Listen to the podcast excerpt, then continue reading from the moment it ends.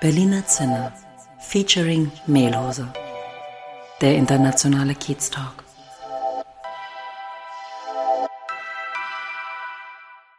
Herzlich willkommen im Berliner Zinner, dem internationalen Kiez Talk mit Daniel. Und ja, Jonas. herzlich willkommen auch von meiner Seite. Hier ist der Daniel. I would like to switch into English right away because our guest Anna Yakovleva, uh, she's originally from the Ukraine, um, based in Berlin, and she's working for a very exciting company, which she will tell us who, she, who she's working for very soon. Um, yeah, welcome Anna to the international Kiez talk here in the Berliner Zinner. Um, please introduce yourself. Hi, Daniel. Hi, Olaf. Thanks for having me here. It's a pleasure to um, join the amazing guests that you have had earlier. And yeah, I'm calling from Berlin today, and um, where I'm working basically for TikTok as a HR business partner. And um, on the side, here and there, I'm supporting fast paced companies as an HR consultant and coach. This is in a nutshell. yes. And um, Anna, um, just uh, about your private situation. So you're living in Berlin. This is why you're on our podcast. Um, do you have family? Any kids? What's going on in your life right now? Well, uh, uh, quite a bit actually. I'm um, in a transition phase, as we would uh, say it as systemical coaches because uh, we're expecting our first child, my partner and I. Um, but yeah, I do have my family around me, luckily here, so they are looking forward to get um, another great grandchild child to take care of as well, luckily. yes, very cool. So that's really exciting. I mean, Olaf and I, we also have kids. Um, it's it's really fulfilling, I must say, but also sometimes a bit stressy. But uh, um, Anna, you, you, you just released it. Yes, you're working for Chinese, uh, yeah, Chinese media company. Um, would be very much interesting to me to know what was your motivation. Why are you working for them? Um, well, I mean, it's an exciting uh, times uh, that they're going through. Um, they launched the product uh, not so long ago here in Germany and um, they are going through an incredible growth. Um, this shouldn't be neglected, of course, as an exciting opportunity for me to support the business um, going through um, this dynamic period, um, as well as just an interesting um, stretch, I would say, almost right between different cultures that it's combining. From, as you correctly said, uh, the mother company ByteDance with a big emphasis on data as well as, um, of course, through the Musical.ly acquisition, uh, an American spirit that comes um, into play as well. So this is a pretty exciting opportunity to work on a global scale while, um, well, supporting the business from Berlin out. Mm-hmm. And um, as you said, it's uh, a very exciting, exciting time for the company. Um, how is it working there? Is it different from your former uh, working uh, places, or how can you describe it? How is it working there? Um, well, it's obviously a much bigger organization um, than Adjust that I worked for uh, before and helped scaling. Um, the first thing that comes into my mind, um, I would describe as a privilege that I have um, to concentrate on supporting the business here as an HR business partner while having all the support through my colleagues um, within and outside of HR. This is a luxury that I haven't had earlier in a small on a smaller scale, um, and also just feel connected, even though we all started actually remotely. This is pretty exciting times that I think all employees who are working from home are going through right now. I experience it now uh, while being excited at the forefront, of course, um, and a little bit nervous that it is possible to onboard and feel the warmth um, among the team and um, spread between the colleagues, while actually every one of us is not even residing in the same country. Mm. Uh, yes, uh, so that that's that's really uh, based on the experience we have with COVID and the, the ongoing digitization. Uh, but Anna, I, I have one more question. Please allow it. it's Chinese, um, and and you're Ukrainian, which which means you're European. You have a European culture, and you live in Berlin, or we all live in Berlin. It's, it's also European. How, I mean, how is it working with a with a European mindset, or maybe with a European culture for a Chinese culture-based company? Is, is there any difference? Um, uh, for me personally, it is pretty much as living my whole life here in Germany because um, it is as being asked, "Hey, who are you? Are you German? Are you Ukrainian? Are you European? Are you cosmopolitan?" Mm-hmm. So I feel rather like a global citizen, uh, to be honest, while combining uh, the East and West values in myself because I've mm-hmm. been living here more than half of my life already, while the roots are still based in East Europe. And mm-hmm. I've been traveling to China, I think it's been two years or three years ago, and I actually discovered so many similarities with my home country and China. Um, by the way, how, uh, by just how ambitious people are, how fast paced um, the yeah. whole society is when you go out uh, to the streets and um, some regular norms that you see. Um, it didn't feel foreign, if, if, that makes sense. So for mm-hmm. me, it's really just being myself, actually. so everyone can find um, their way of, yeah, of contributing, their way of uh, showing themselves as they are. Um, so this is really made easy for us, I have to right, say. Right. Thank you. Thank you, Anna, for giving these insights. Um, you spoke about your, um, I would say, maybe your international background um, as an immigrant and now working on a global scale and, as you said, connecting the East and the West. Um, in your opinion, uh, what is the advantage of having this, uh, this international view of the world? Yeah, sure. If you would allow maybe a little story about that, because uh, when I was just about to graduate, sure um, the uni um, in my psychology, uh, psychology degree, um, I joined one of these free workshops that um, the unis would offer here in Germany in terms of uh, career orientation. And I didn't expect much from it, um, but of course I wanted to get clarity for me where to apply and which direction to go. So it was a really interesting um, group that came together, and we were brainstorming for every individual based on their strengths, on their talents, what is it that potentially they could work in? And the wildest ideas uh, were brainstormed for me. Um, the, and the emphasis was taking much more on, especially this um, international background that I have, and just a few languages that I happen to speak, um, just naturally, which I didn't really have seen as such an advantage applying anywhere else and uh, didn't see really be put into practice, if that makes sense earlier. So this amazing group of uh, co- uh, students made me really think that I can do something with that.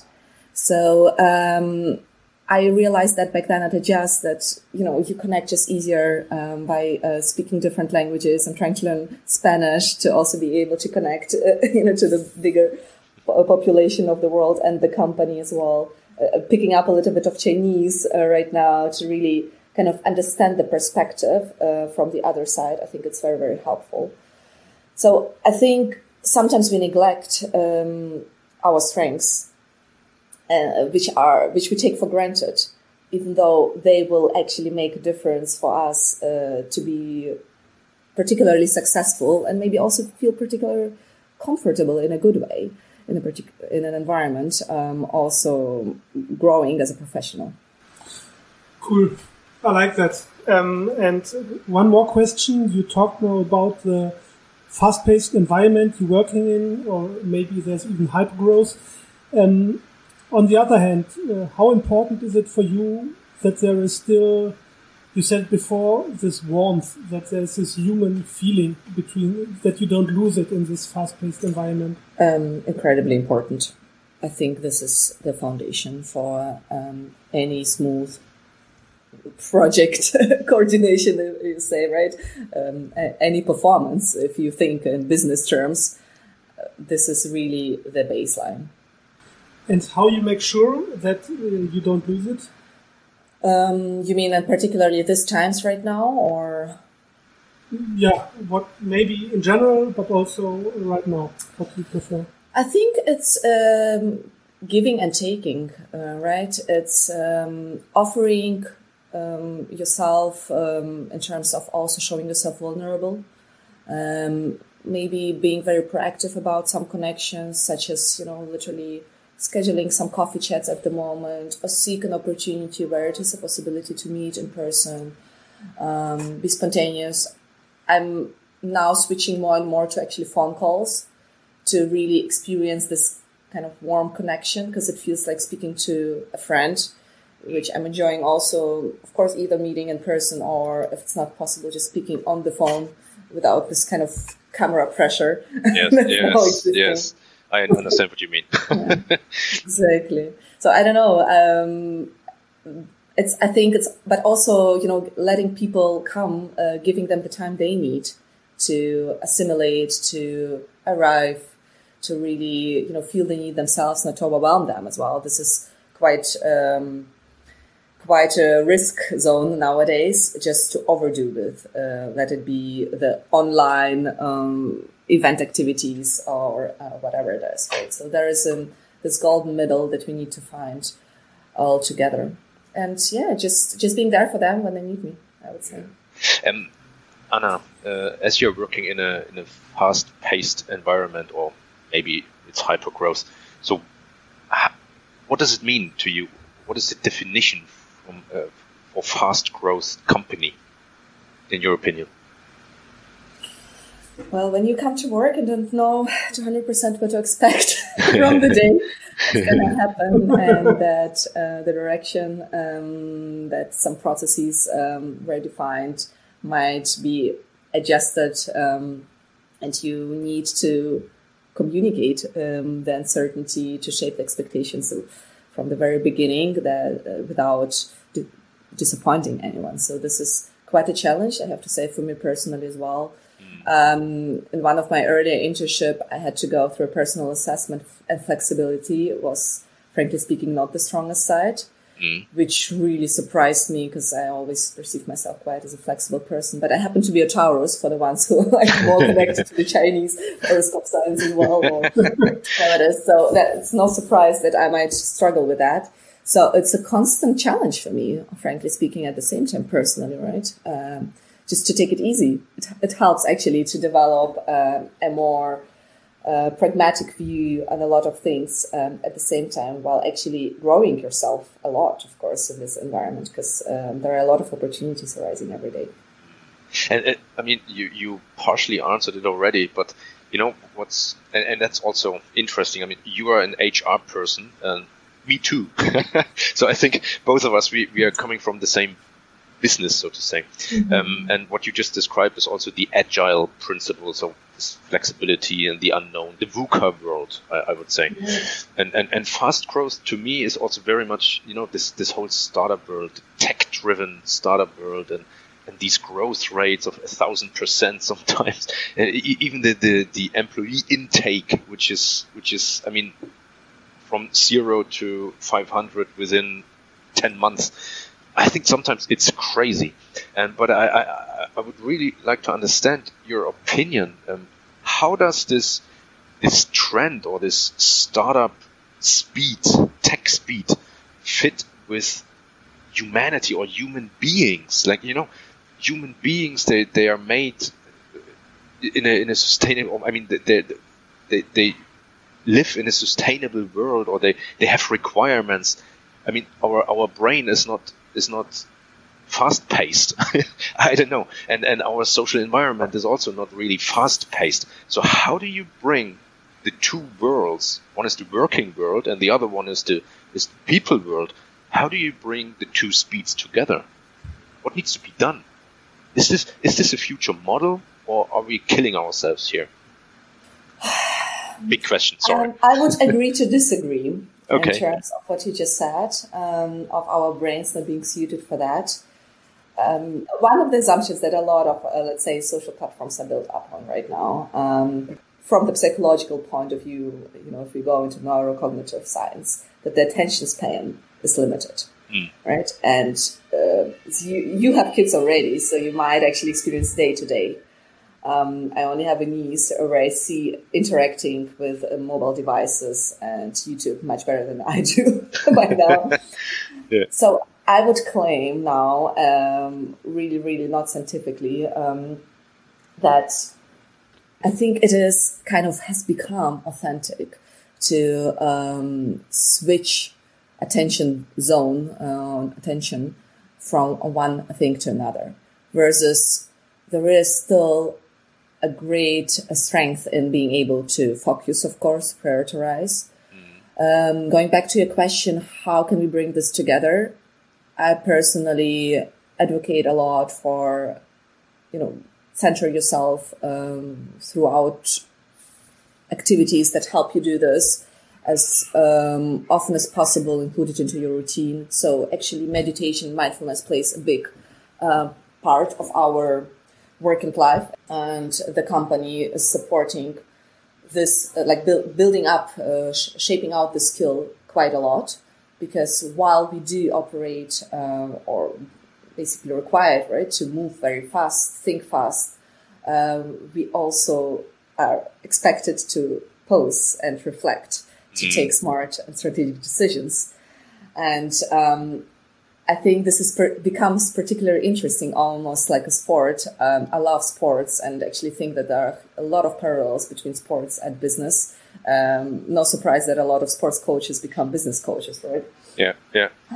Um, interestingly, I haven't seen anyone doing it the other way around. Maybe I will be the first. um, but this is exactly what it is to be able to switch um, kind of this reactive uh, mechanism, almost listening to intuition, right, uh, towards being grounded and uh, being proactive, strategic. Mm. I think this these are this this is the skill set that we don't we all actually trying to practice mm. as in a training, sports training, uh, day to day, and the life actually asks us to train. Yeah, more, more. And uh, okay, thanks, Anna. Um, one more question uh, from my side here. You said um, you have your side hustle, so you you you, you have a HR consultancy. Um, would you would you would you say you are an intrapreneur, so an entrepreneur within the bigger company, or you would call it a side hustle? So it's a you're also a freelancer in, in a certain regard. Do you see a difference here? Hmm, that's an interesting question. I haven't asked myself that question yet. Um, Perfect time to, to think about it now. yeah, exactly. I, I got to, I guess. yes, please. I do believe that there is a great spillover between, um, you know, me coaching people externally um, or supporting organizations externally and um, supporting an organization as a business partner because I've seen this working very well earlier uh, with Adjust. Um, I think there is also great, um, great um, possibility to actually use the toolbox that I'm using externally, internally, while of course I'm um, having a different role. So I, I wouldn't yet yet want to um, you know to decide between either or. I think this is a combination probably of two, and it's a process, right? Uh, especially for me um, at the moment, um, there are I'm just trying to keep, stay hungry in terms of um, different new methods um, that I can get inspired to either use or maybe later um, as an HR consultant. Right. Thanks, Anna. And I want to get back to something you said before uh, that you love sports. Um, I love sports as well, so that triggered me kind of. Uh, what kind of sports do you love, or what kind of sports are you doing? Um, so I've been uh, growing up with dancing pretty much from um, team dancing um, formation. It's pretty common in Germany. Lateinformation um, was something that shaped me quite a lot. To couple dancing and tango argentino, and now my partner and my, uh, I we got into tennis, like big tennis, basically, and as I love to reflect together with my um, business clients, I uh, sometimes also would reflect what does it tell about maybe my evolution, right? So I take it to you to um, maybe to interpret something out of this. But what we realized is that tennis is as much kind of mind demanding as dancing has been for me. So it's actually not about uh, swinging your um, racket, right? It's actually about concentration and focus and um, understanding what you aim for. So this is um, mm, current passion of uh, mine versus, course, you know, doing on the day to day my yoga stretching and meditation. Um, if that's you know worth mentioning as sports because it's to become uh, my routine. What is it for you? Oh, um, yeah, I think for me, it's, uh, I did a lot of sports, but it just helps me to get focused again. I think that's very important because sometimes you have so much to do, so much stress. And when you do sports, it helps you again to focus. Uh, me, I, I run a lot nowadays and it helps me to refocus and maybe make up my mind to become more clear. Yeah. Um, yeah, um, but it's of course, it's about you, not so much about me. So, uh, my next uh, question is: um, You're living in Berlin now for 19 years, um, and much longer than me. I live here for uh, seven years now. What do you like about the city? Uh, does it feel like home now for oh, you? Oh, totally. Yeah, definitely. It is my home because um, here's my crew. Here, here are my friends. Here's my family. Mm and um, the center of my life is basically here. I love Berlin because it's so international and because it's actually never stops um, evolving. It really gives. Uh, I heard from a lot of people who vol- like yeah voluntarily um, moved to Berlin that this is exactly the sparkle that they need. Some people moved uh, farther to Tokyo, for example, because they need even more of the sparkle. um, I talked to but I think Berlin really combines the calmness uh, for me, the authenticity, which you need to look for in some kiezes though, in some areas.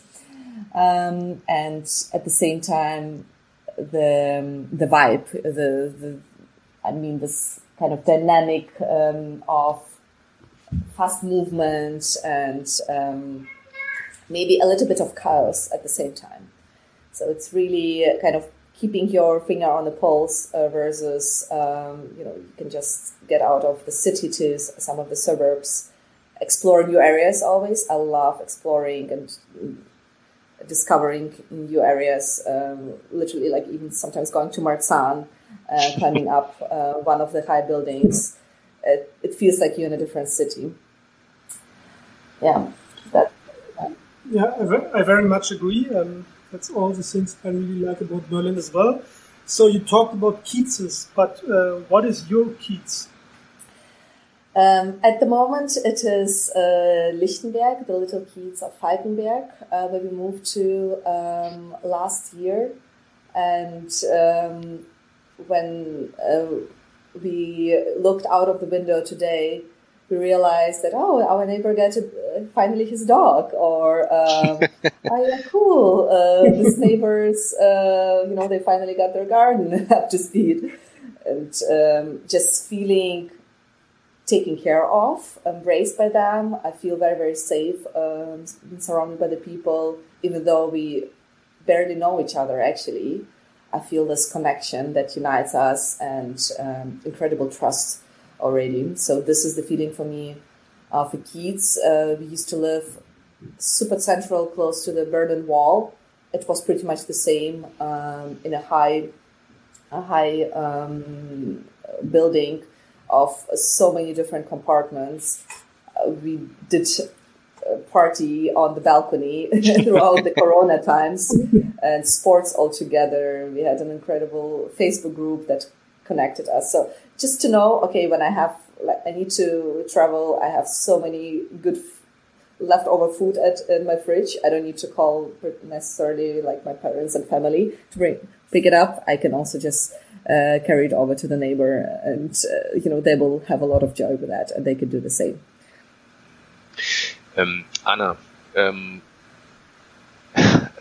we, we had the definition of fast growth company and, and hyper growth. And sorry for coming back to that, but it really bugs me because um, at the same time we are talking about Kiez and uh, you know the neighborhood, the close neighborhood. It's warm and it's you know the people, and it's you feel secure. So, do, do you think like this economic driven fast growth and, and, and also connected cultural changes um, um, they are a threat to the to the principle of secure neighborhood and, and, and, and being close to each other. Like the Kiez is it under threat by, by, by by this yeah fast changing environment that's an interesting hypothesis. I would want to ask my neighbors who've been residing here along you know, the other younger side of ours who just invasioned this area. Yeah. Interestingly, they were the first ones we connected with, not the kind of newcomers.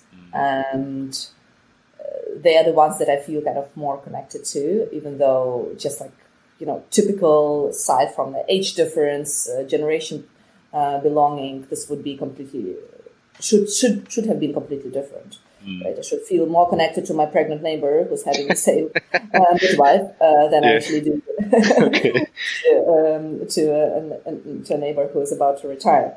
But I don't somehow. So um, um, I think it's really up to creating possibilities to connect and uh, you know it's in our hands. It's definitely mm. in each of the individual's hands to knock on the neighbor's door. We, I just had a chat with uh, one of my best friends um, over the weekend about that, that she never got to know her neighbors. So she finally kind of packed her shit together and went downstairs and just knocked on the door and uh, invited her um, for coffee one day.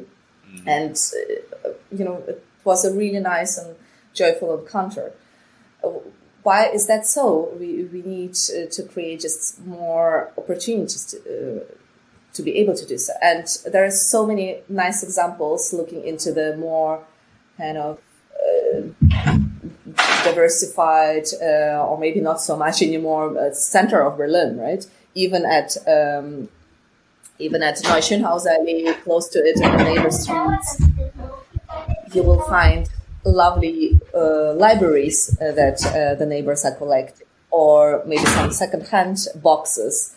So, isn't it a way to connect and to share love with each other as well? Mm. Um, social media actually creates a lot of opportunities to do so. Nowadays, we just need to use them in the right way. Mm. I mm. believe. So, um, I luckily haven't experienced it that bad. I can imagine that some pieces do see this kind of backwards development maybe. But um, what I see is that people with their connections, they are actually building up new areas. They are literally um, they are opening them up. No, um, unfortunately, they're, they're taking over right by Airbnb hosts probably, um, and the different um, problematic might arise. However, I I hope that the polit- politics will also support us uh, mm. in um, shaping the right framework to keep them alive. Right. So what I take from that is, um, I mean, you are more positive. You you see the opportunities um, of combining the, the, the local neighborhood with you know business activities and economic developments. Okay, uh, taken. And it re- I think it really underlines my impression I have about you you're yeah come across very warm and positive, which which is is, is, is really great. And this brings me to the question: um, Could you just explain a bit more again? Um, what are you doing in your side hustle? Like you, you said, you said some coaching, um, and with your HR uh, background, who who do you help and, and who's your who are your customers? What are you doing with them? sure. Thank thank you. Thank you very much for this um, sharing it with me. Um, I'm supporting um, people from and in startups, um, either founders. This can be first-time founders. This can be experienced founders, or um, HR professionals um, who might need I call it a shortcut in some areas, and just more confidence uh, usually is what I discover to uh, actually believe that they can support the organization the right way. And um, it can be either a very focus on a person, on um, um, their strengths, or it can be more focused on the organizational view and the processes that I support them with to kind of a zoom out perspective. Um, overall is what combines the approach um, I would say that I'm taking.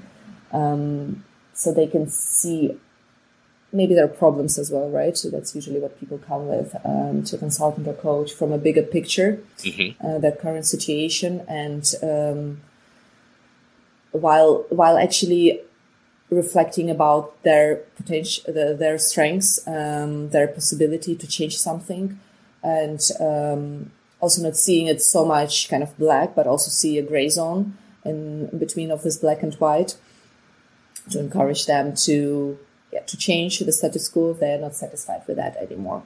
And mm-hmm. we work through, um, of course, also some specific steps um, that can lead them towards um, a positive change. So you yes, so you, you do really coaching and training yeah, for people and also for leaders who have their baby called startup.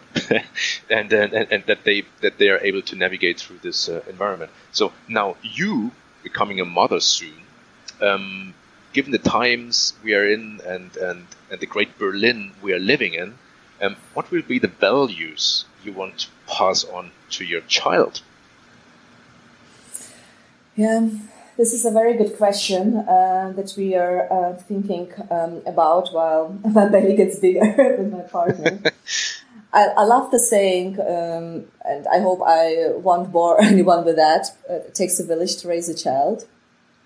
As much as um, I think that the babies are very much mama centric in the first weeks and months, I do want um, our child to experience many surroundings, many environments, um, and you know, looking at um, what kind of interesting experience and um, I think a positive. hopefully, you would you would agree a positive um, kind of um, effect it had on myself personally. I think the more different people they meet and connect with, uh, kids they meet and connect with, um, with and outside of Berlin or Germany, the better it would be. And um, at the same time, just creating the safe space for them um, is, I think, a value that I want to bring to them. That it's you know important that they will learn how to create it for themselves later to kind of mm-hmm. build this baseline for them. Um, you know, also maybe here parallel to the organization, they can always come back to when they need this comfort zone uh, to you know recharge energies and work through maybe some challenges and yeah. hopefully we will manage to equip them with this kind of coping skills and uh, understanding what is their um, safe zone so i think really getting them and encounter as many things as possible so they can pick and choose what's the right thing for them to really see what other talents uh, interests right. are as um, our approach. But yeah, definitely also you know showing the different sides of Berlin, and um, I want them to to live through uh, the evolution of the city as I was lucky enough to. Very cool. Yeah. Yeah, very cool. Yeah, great, great final words. Um, yeah, I, I think you you will do great. Um, and I'm very happy that we had you here for the interview. So thanks a lot, Anna, and good luck for the future with everything. Thank, Thank you very you, much, Daniel and Olaf. What a pleasure chatting with you on this sunny day. Thank you. See you soon. Ciao. Thank you. Bye bye. Ciao.